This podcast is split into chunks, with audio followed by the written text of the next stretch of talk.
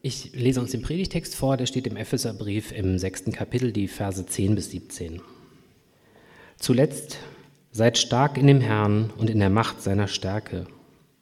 Zieht an die Waffenrüstung Gottes, damit ihr bestehen könnt gegen die listigen Anschläge des Teufels. Denn wir haben nicht mit Fleisch und Blut zu kämpfen, sondern mit Mächtigen und Gewaltigen, mit den Herren der Welt, die über diese Finsternis herrschen, mit den bösen Geistern unter dem Himmel. Deshalb ergreift die Waffenrüstung Gottes, damit ihr an dem bösen Tag Widerstand leistet und alles überwinden und das Feld behalten könnt. So steht nun fest, umgürtet an euren Lenden mit Wahrheit und angetan mit dem Panzer der Gerechtigkeit und beschut an den Füßen, bereit für das Evangelium des Friedens. Vor allen Dingen aber ergreift den Schild des Glaubens, mit dem ihr auslöschen könnt alle feurigen Pfeile des Bösen, und nehmt den Helm des Heils und das Schwert des Geistes, welches ist das Wort Gottes.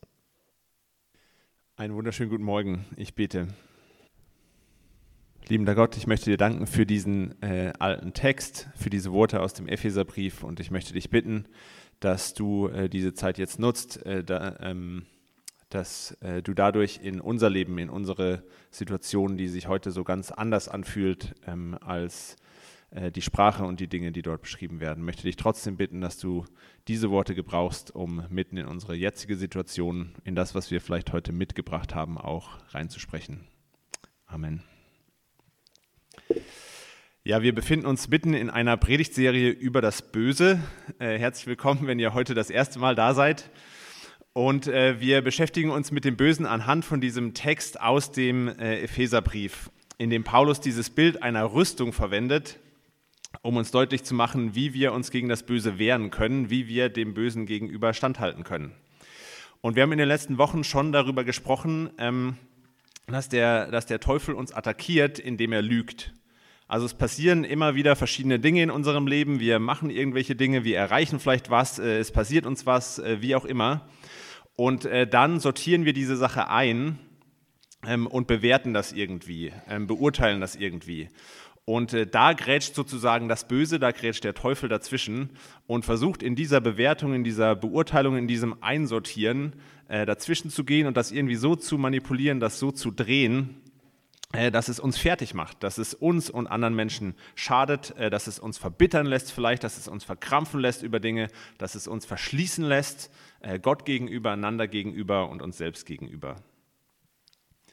Und heute äh, geht es um den Panzer der Gerechtigkeit. Darauf will ich heute den Fokus legen, den Panzer der Gerechtigkeit, ähm, der uns, glaube ich, gegen zwei ganz bestimmte Art und Weisen äh, schützt, wie der Teufel, wie das Böse äh, das macht, ähm, unsere destruktiven Gedankenmuster in unserem Innern äh, zu verstärken oder daran anzuknüpfen. Es gibt zwei Dinge, äh, die er das macht, gegen, uns, gegen die uns der Panzer der Gerechtigkeit schützt. Und äh, die kann man ganz grob beschreiben als Versuchung und als Anklage. Versuchung und Anklage sind zwei Muster, die dem Teufel in den biblischen Texten auch immer und immer wieder zugeschrieben werden, taucht immer und immer wieder auf als zwei charakteristische Moves, die der Teufel ähm, macht. Er versucht Menschen und er klagt sie an. Und äh, das ist heute nicht mehr so ganz unsere Sprache, deswegen habe ich direkt mal versucht, das so ein bisschen äh, zu übersetzen, wie wir das, glaube ich, auch benennen können. Er ist mit Überheblichkeit und äh, mit Selbstzweifeln bis hin vielleicht sogar zu Selbsthass oder Selbstverachtung. Überheblichkeit und Selbstzweifel. Ich glaube, wenn der Teufel uns versucht, ähm, wenn er diese Methode anwendet, dann vermittelt er uns im Wesentlichen ein aufgeblähtes Bild von uns, dass wir viel größer ähm, von uns denken, als wir eigentlich sind. Und wenn er uns anklagt, dann vermittelt er uns ein ganz furchtbares Bild von uns und macht uns runter. Und ich glaube aber, beide diese Wege haben am Ende denselben Effekt, nämlich dass sie uns dazu bewegen, irgendwelche Dinge zu glauben vielleicht erstmal, aber dann auch zu tun, die wir eigentlich gar nicht gut finden, die wir eigentlich gar nicht wollen. Das Mittel ist sozusagen unterschiedlich, mal Überheblichkeit, mal Selbstzweifel bis hin zur Selbstverzweiflung, ähm, aber der Effekt ist derselbe. Wir tun Dinge, die wir gar nicht unbedingt äh, tun wollen. Das heißt, Anders formuliert geht es heute in der Predigt um die Frage, äh, wie kommen wir dahin, dass wir mehr das machen, was wir eigentlich machen wollen und weniger von dem, was wir eigentlich gar nicht tun wollen. Und das schauen wir uns unter drei Überschriften an. Zunächst will ich äh, ganz kurz eine antike Versuchungsgeschichte aufmachen, ähm, einfach um daran dann auch zu zeigen, wie wir zweitens heute in manchen Punkten noch genauso ticken. Also ich will versuchen, das Zeitlose, äh, was damals und heute gleich ist, sozusagen rausarbeiten. Und dann drittens äh, geht es noch um diese Gerechtigkeit, von der hier die Rede ist und die uns schützt. Und äh, diese Geschichte, die ich auspacken will, ist eine recht bekannte Episode aus der Odyssee. Ja, der griechische Held Odysseus kommt zurück von der Eroberung Trojas und hat jetzt ganz viele verschiedene Abenteuer noch zu, zu bestehen auf seinem Heimweg in seine Heimat Ithaka. Er braucht dafür insgesamt 20 Jahre und eine dieser äh, Erlebnisse auf seiner Heimreise äh, ist die Begegnung mit den sogenannten Sirenen. Die Sirenen sind so weibliche Naturgeister oder auch Naturgöttinnen, kann man sagen. Die leben auf irgendeiner Insel und an dieser Insel muss jetzt Odysseus mit seinem Schiff, äh, mit seinen Leuten vorbei segeln. Und äh, diese Sirenen zeichnen sich aus durch ihre wundervollen, bezaubernden Stimmen, mit denen sie alle Menschen betören können. Wenn man sich aber auf sie einlässt und auf diese Insel äh, dann geht, dann ist man ein Kind des Todes, heißt es so schön in der Sage. Und äh, Odysseus muss jetzt irgendwie es schaffen, an dieser Insel äh, mit den Sirenen vorbeizukommen, ohne sich auf sie einzulassen. Und er bekommt dann einen Tipp von einer anderen Göttin namens Kirke und die sagt, ähm, du kannst äh, einfach all deinen Leuten äh, mit Wachs die Ohren verschließen, damit sie diese Stimmen überhaupt gar nicht hören. Und wenn du sie aber doch unbedingt hören willst, einfach um mal die Erfahrung zu haben, dann sag deinen Leuten, sie sollen sich an den Mast binden ähm, und äh, falls du dann doch in Versuchung gerätst, ähm, auf diese Stimmen einzugehen, ihnen zu folgen, dann äh, sag ihnen, sie sollen dich nur noch fester äh, daran festbinden. Und äh, genau das macht Odysseus auch. Er lässt sich von seiner Crew an den Mast binden ähm, und verstopft ihnen allen die Ohren mit Wachs vorher und sagt ihnen, selbst wenn ich auf diese Stimmen reinfalle, dann bindet mich nur noch fester dran. Äh, es kommt auch genau so, ähm, er ist an diesem Mast und er hört diese Stimmen und er will unbedingt dahin, obwohl er weiß, dass ihm das Verderben den Tod bringen wird.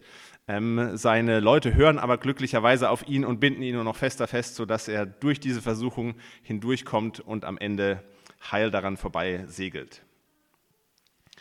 Und in dieser Geschichte äh, sind schon so einige Charakteristika von dieser Versuchung drin, die ich auch im, im äh, Einstieg kurz genannt habe. Ja, also die Sirenen, wenn man, ich habe mir das mal durchgelesen, wenn man sich deren Lied anhört, was die da singen, die vermitteln Odysseus tatsächlich so ein völlig überhöhtes Bild seiner selbst. Preisvoller Odysseus, ja, erhabener Ruhm der Achaia, so äh, besingen sie ihn. Äh, zweites Charakteristika, diese Versuchung führt in den Tod. Sie ist absolut zerstörerisch am Ende.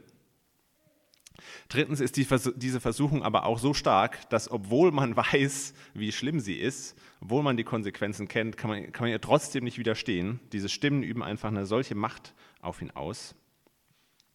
Und äh, viertens gibt es dann aber einen Weg, sich zu wehren, wie man sich dem entgegensetzen kann.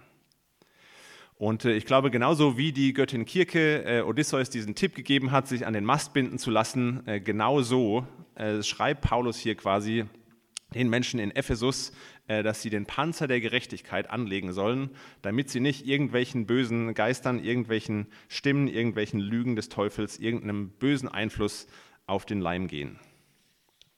Das heißt, dieser Text macht absolut Sinn. Also ich glaube, man kann das nachvollziehen, wie in einer Welt, in der es Sirenen und andere böse Mächte gibt, vielleicht irgendwelche Flüche, irgendwelche Dinge oder Wesen, die einen beeinflussen können, übernatürliche Dinge, über die man keine Kontrolle hat da macht das irgendwie Sinn, diesen Panzer der Gerechtigkeit anzuziehen und äh, diesen Text so zu hören, wie wir ihn gerade gehört haben.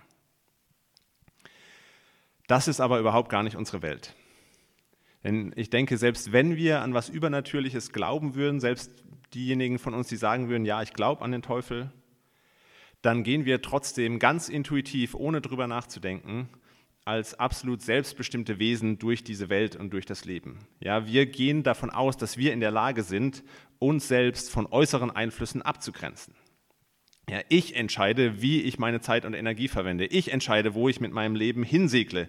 Ich kann mich auch aus Beziehungen lösen und abgrenzen und so weiter, wenn ich merke, das schränkt mich ein oder das will ich nicht.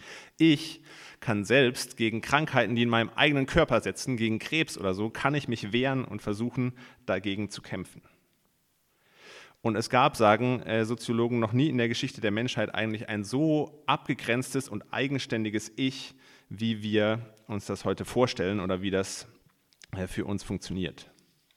Das ist also zum einen ein ganz großer Unterschied zu der damaligen Welt, in die dieser Text aus dem Epheserbrief reingeschrieben wurde. Und zum anderen sind wir doch gerade darin äh, heute noch genauso. Und äh, dazu will ich euch kurz eine Beobachtung des Soziologen Hartmut Rosa vorlesen, die ihr auch im Programmheft vorne abgedruckt findet. Er sagt, es ist eine Tatsache, dass Menschen in der Spätmoderne, also wir, häufig das Gefühl haben, nicht das zu tun, was sie eigentlich tun wollen. Stattdessen tun sie, freilich ohne gezwungen zu werden, was sie in Wirklichkeit gar nicht gerne tun möchten. Und äh, das ist überhaupt äh, gar nicht äh, spektakulär irgendwie oder so, sondern er macht dann ein paar ganz einfache Beispiele. Er sagt zum Beispiel, Menschen wollen gerne ein Instrument spielen lernen, Menschen wollen gerne Geige spielen lernen, aber obwohl sie eigentlich drei Stunden äh, am Tag Zeit haben, um fernzusehen, machen sie es dann trotzdem nicht. Äh, oder Menschen sagen, ihnen ist die Familie viel wichtiger als die Arbeit, ja, klassisches Beispiel. Trotzdem hängen sie manchmal bis spät abends irgendwie im Büro, obwohl äh, sie eigentlich niemand dazu zwingt oder ihnen niemand sie dazu verpflichtet hat. Und er sagt, das ist jetzt nicht nur in irgendwie ein paar Einzelfällen so, sondern das ist ein prägendes Gefühl unserer Zeit. Warum ist das so? Ja, wie, wie kann das sein? Was sind, welche Sirenen verführen uns dazu, sozusagen so zu handeln, immer wieder, wie wir es eigentlich gar nicht wollen? Und Hartmut Rosa sagt, das ist jetzt auch nicht nur Faulheit oder fehlende Disziplin oder so, sondern es gibt einen tieferen Grund.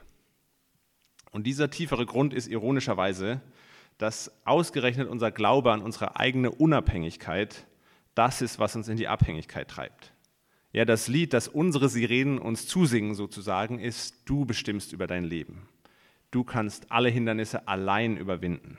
Du kannst dich von allem lösen und äh, dich von allem absetzen. Der Glaube an die eigene Unabhängigkeit ist das, was uns in die Abhängigkeit treibt immer wieder. Gerade da, wo wir vielleicht denken, wir sind eigentlich so viel weiter, wir haben so ein anderes Weltbild, so ein anderes Selbstbild, wir sind so viel fortschrittlicher als die Menschen in der Antike, Antike sitzen wir in einer Stimme und sitzen wir in einer Lüge auf, die uns letztlich immer wieder in unser eigenes Verderben rudern lässt.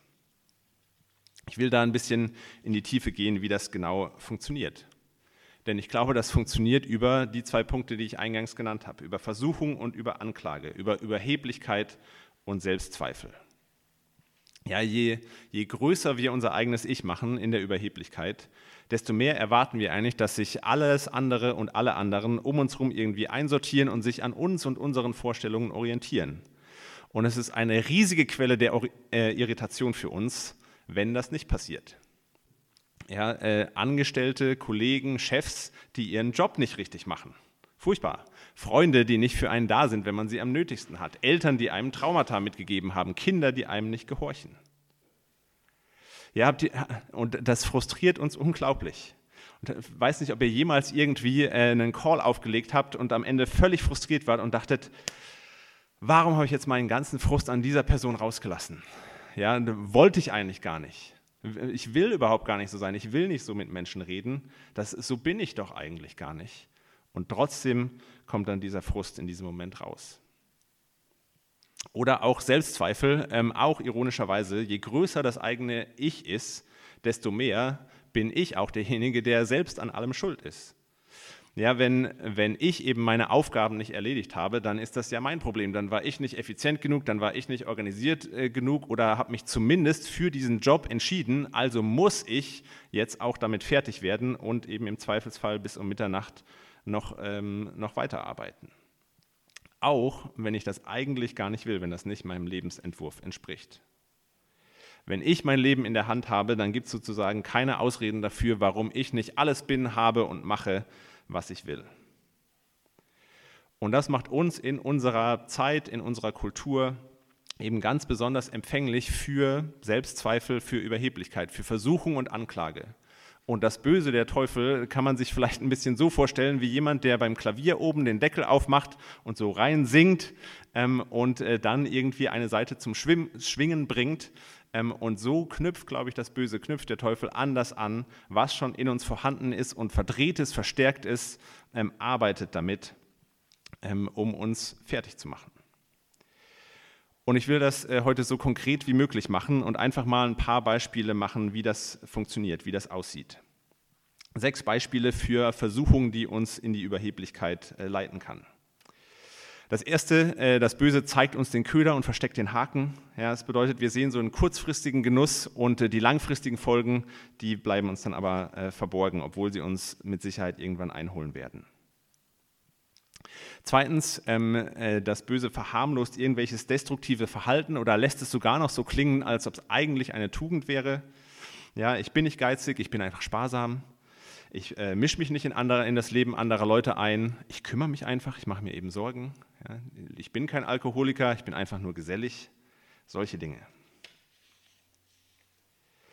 Drittens, ähm, er zeigt uns die äh, Fehler und Schwächen von anderen Leuten von, womöglich auch von äh, Leuten, die wir, die wir irgendwie, irgendwie Vorbilder für uns sind, die vielleicht auch Glaubensvorbilder von uns sind. Und äh, dann entspringt daraus der Gedanke, naja, die hat ja auch seine Macken, äh, die hält sich auch nicht daran, dann ist das alles halb so wild. Dann ähm, muss ich das ja jetzt auch nicht übertreiben hier mit der Heiligkeit. Viertens, ähm, wir werden verbittert über dem Schweren, was wir erleben. Ja, also ich muss ja so viel durchmachen, so viel durchkämpfen ähm, dann verdiene ich es jetzt aber auch mal hier so ein bisschen ähm, über die Stränge zu schlagen. Ja, es ist so die, die Logik der mächtigen weißen Männer. Ja, niemand sieht, wie viel ich mache, wie viel ich äh, aufgebe, um den Laden hier am Laufen zu halten. Also kann ich mir doch jetzt auch mal hier diese kleine Sünde gönnen. Fünftens, in dem äh, das, äh, das Böse bringt uns dazu, verschiedene Bereiche in unserem Leben gegeneinander auszuspielen, zu vergleichen. Also ich bin so gut eigentlich in diesem einen Bereich, dann kann ich doch in, in dem Teil ist das dann nicht so schlimm, wenn ich es da nicht auf die Reihe kriege. Das ist äh, Extrembeispiel, äh, das ist die Mafia-Logik, ja, also ja, ich bringe ein paar Leute um, aber ich bin unfassbar gut zu meiner Mutter, ja, ich kümmere mich um meine Familie, die ist mir ganz wichtig, da bin ich top. Letztes Beispiel, sechstes und letztes Beispiel.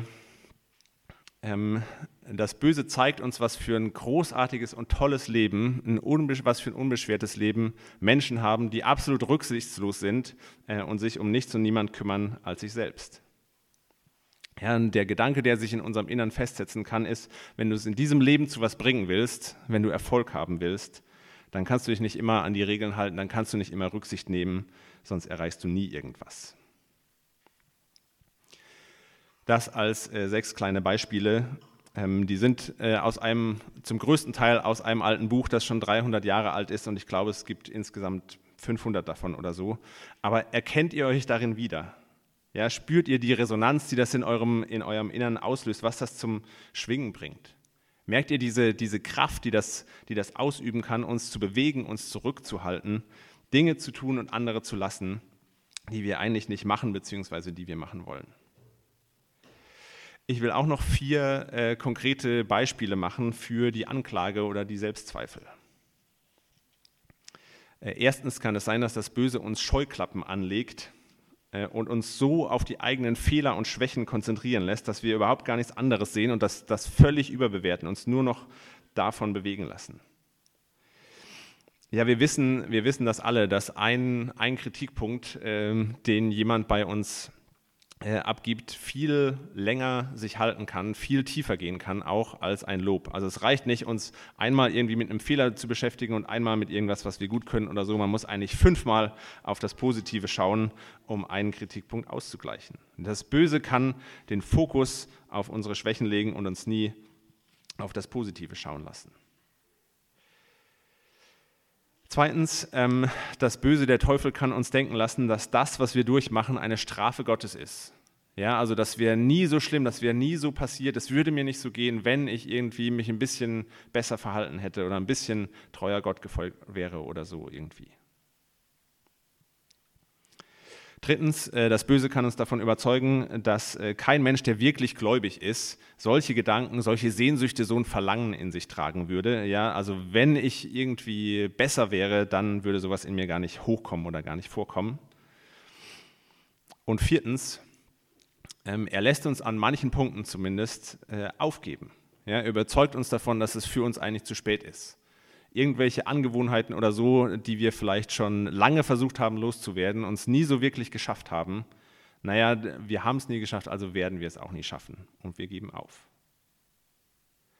Auch das sind so Muster, wo wir uns, glaube ich, fragen können, ähm, er, erkennen wir uns da wieder? Sind wir da irgendwo dem Bösen aufgesessen? Und die Frage ist jetzt natürlich, wie schützen wir uns dagegen? Wie funktioniert äh, der Schutz gegen diese Selbstzweifel und gegen diese Überheblichkeit? Und ich will erstmal ganz konkret weitermachen hier in diesem dritten Punkt.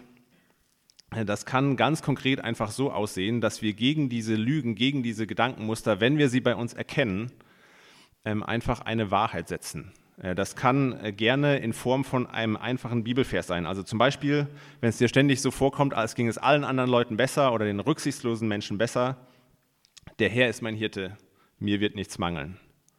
Es wirkt unglaublich äh, gut, das kann eine unglaubliche Kraft haben, aus so einem Kreislauf an Gedanken, wenn man so ins Grübeln reinkommt, einfach dazwischen zu gehen und eine andere Perspektive aufzumachen. Das ist großartig. Und es lohnt sich wirklich, da mal sich die Zeit zu nehmen, so wiederkehrende zerstörerische Gedankenmuster im eigenen Kopf zu identifizieren und sich eine Aussage zu suchen, die dem ganz einfach den Wind aus den Segeln nimmt. Das so als ein ganz konkreter Schritt. Ähm, ich will aber jetzt noch ein bisschen grundsätzlicher werden, wie wir die Gerechtigkeit Gottes äh, diesen Lügen, unseren Selbstzweifeln und unserer Überheblichkeit entgegensetzen können. Wir machen noch ein bisschen Theologie. Und der entscheidende Punkt beim Panzer der Gerechtigkeit ist, dass es hier nicht um meine, um unsere Gerechtigkeit geht, sondern um die Gerechtigkeit Gottes. Unsere eigene Gerechtigkeit äh, reicht nicht aus, um diesen Lügen des Teufels immer wieder zu äh, widerstehen, in jedem Punkt zu widerstehen. Ja, solange ich mich bemühe, gerecht zu sein, Gutes zu bewirken in meinem Job, in meiner Familie, in meinem Leben und so weiter, werde ich immer anfällig sein, sowohl für Selbstzweifel als auch für Überheblichkeit. Ja, mal geht es mir vielleicht besser, weil ich es irgendwie besser hingekriegt habe und mal weniger gut. Und äh, wir versuchen das ja schon auch so ein bisschen untereinander, uns gegenseitig zu ermutigen oder uns gegenseitig auch mal wieder auf den Boden der Tatsachen zu, äh, runterzuholen, je nachdem, wo wir merken, dass äh, jemand vielleicht gerade in die falsche Richtung abbiegt. Aber wenn ihr das schon mal versucht habt mit jemandem, dann wisst ihr, wie schwierig das ist, wie anstrengend das ist. Ja, oft bleiben Menschen einfach trotzdem in ihren Selbstzweifeln gefangen, egal wie sehr man versucht, sie zu ermutigen. Oder wenn jemand schon überheblich ist, dann tun sie natürlich auch alle gut gemeinten Ratschläge irgendwie so gönnerhaft irgendwie ab und schieben das auf die Seite. Und wenn man dann doch mal zu jemandem durchdringt, dann besteht äh, schon wieder die Gefahr, dass das Ganze irgendwie ins Gegenteil umschlägt. Ja, also vielleicht kennt ihr das Phänomen Menschen, die eigentlich zutiefst verunsichert sind, die von Selbstzweifeln zernagt werden, stoßen plötzlich alle Freunde äh, und ähm, Familie oder wer auch immer sie unterstützen will, schieben sie auf die Seite, weil sie irgendwo gehört haben, du musst dein eigenes Ding machen, du musst das durchziehen und jetzt lass mal alle anderen außen vor. Oder vielleicht ist euch das auch schon mal äh, so passiert wie mir, äh, dass man denkt, naja, also der Person würde es jetzt aber eigentlich wirklich nicht schaden, wenn sie mal jemand wieder eine Nummer zurückstuft und von ihrem hohen Ross runter, runterholt und plötzlich trifft man mit irgendeinem Spruch oder mit irgendeiner Aussage in eine offene Wunde rein und löst eine ganz starke Reaktion aus, von der man gar nicht wahrgenommen hat, äh, dass sie da ist. Und das Absurde ist ja, dass wir sowohl, dass wir gleichzeitig von Selbstzweifeln und von Überheblichkeit geplagt werden können. Ja, es gibt so viele Menschen, die so überzeugt von sich selbst sind, dass sie meinen, sie müssten unbedingt ein Buch veröffentlichen, aber gleichzeitig so stark an sich selbst zweifeln, dass sie sich nie hinsetzen, um es tatsächlich anfangen zu schreiben. So, wir, wir machen in vielerlei Hinsicht nicht das, was wir wollen. Und wir kommen mit unserer Gerechtigkeit, mit so ein bisschen positiven Denken und ein bisschen Bodenständigkeit nicht dagegen an. Wir kommen immer wieder an Punkte, wo uns das überfordert, wo unsere Gerechtigkeit nicht ausreicht. Wie ist Gottes Gerechtigkeit äh, da anders? Was, was bringt sie uns? Wie schützt sie uns? Und ich glaube, das Einzigartige an Gottes Gerechtigkeit ist, dass sie uns gleichzeitig sowohl vor Überheblichkeit als auch vor unseren Selbstzweifeln schützen kann. Ja, sie, sie zerstört unsere Selbstzweifel und sie zerstört aber auch absolut unsere Überheblichkeit. Wie? Die Gerechtigkeit Gottes zeigt sich am deutlichsten, finde ich, an der Person von Jesus. Und Jesus ist als Mensch stellvertretend für die ganze Menschheit anders als Adam und Eva, auch stellvertretend für die Menschheit, eben nicht der Versuchung des Teufels äh, nachgegangen, hat ihr widerstanden, ist nicht überheblich geworden, hat sich nicht zur Überheblichkeit hinreißen lassen, sondern hat sein Leben für andere Menschen hingegeben, hat sie geheilt, hat ihnen gedient, ist am Ende sogar für sie gestorben. Jesus hat als Mensch und stellvertretend für die Menschheit die Anklage des Teufels nicht klein halten können, nicht im Grab halten können, sondern er ist auferstanden und er hat trotz Leid und Tod, trotz all dem, was das Leben an, an, und das Böse ihm entgegengesetzt hat, einen Weg zu einem erfüllten und unendlichen Leben geschaffen. Das ist die Gerechtigkeit Gottes. Und wenn wir daran glauben, wenn wir uns daran festhalten, wenn wir uns das anziehen, dann zerstört das zum einen jeden Grund zur Überheblichkeit. Denn wir und unser Leben hängen daran, dass uns jemand anderes gedient hat, geholfen hat, getragen hat, geheilt hat, immer wieder heilt und letztlich sogar für uns gestorben ist. Ja, wie können wir uns da noch irgendwas einbilden auf irgendeine eigene Leistung oder Eigenschaft? Gleichzeitig zerstört das aber auch jeden Grund zur Selbstverachtung und zu Selbstzweifeln. Denn egal, was wir vielleicht alles nicht sind, was wir alles nicht haben oder können, gibt es jemand, der uns so sehr liebt, dass er uns dient, dass er uns hilft, dass er uns heilt und dass er auch für uns einen Weg zum Leben geschaffen hat, den wir uns überhaupt gar nicht mehr kaputt machen können, egal was wir vielleicht alles nicht sind, haben und machen. Das können wir uns überhaupt gar nicht kaputt machen und wie, wie können wir es wagen, uns trotzdem noch an unseren eigenen Unzulänglichkeiten aufzuhängen?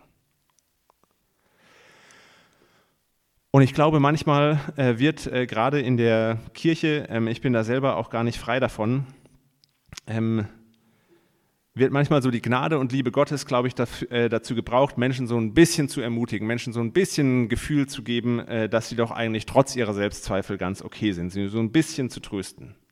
Und manchmal wird umgekehrt vielleicht auch die Heiligkeit Gottes und die Größe Gottes und der Zorn Gottes dazu gebraucht, Menschen so ein bisschen wieder von ihrer Überheblichkeit runterzuholen und auf den Boden der Tatsachen irgendwie zu bringen. Und beides ist eigentlich so eine Verkürzung der Gerechtigkeit Gottes, der guten Botschaft, die wir haben. Ja, also ich glaube, dabei kommen vielleicht auf der einen Seite äh, Gemeinden, Menschen, Gemeinschaften raus, in denen Menschen der Versuchung erliegen, sich so sehr in Watte zu packen, sich so sehr zu verhätscheln, äh, dass sie überhaupt gar nicht mehr die Probleme und äh, die, die Fehler, auch die eigenen Fehler in ihrem Leben angehen können und konfrontieren können. Oder auf der anderen Seite kommen Menschen raus, die so fokussiert sind auf äh, Sünde, auf Buße, auf all das Schlimme in ihrem Leben, dass es sich so anfühlt, als ob sie ein tonnenschweres Gewicht die ganze Zeit mit sich rumtragen und ihnen auch die Fähigkeit abgeht, in anderen Menschen irgendwas anderes zu sehen, als auch direkt deren Fehler und deren Schuld. Und die Gerechtigkeit Gottes zerstört einfach immer beides gleichzeitig. Man, äh, den Selbstzweifel und die Überheblichkeit. Man kann das eine nicht ohne das andere haben. Ja, es ist eigentlich egal, was man sich als Thema erwählt, zum Beispiel für eine Predigt. Äh, wenn wir zum Beispiel die Gnade und die Liebe Gottes nehmen, ja, sie kann unsere Selbstzweifel zerstören, sie ist großartig, ich liebe sie dafür. Aber habt ihr das schon mal konsequent zu Ende gedacht, was das bedeutet, wenn wir die Gnade und die Liebe Gottes so groß machen? Das bedeutet für unser unabhängiges, äh, selbstständiges Ich, dass es plötzlich so klein mit Hut wird.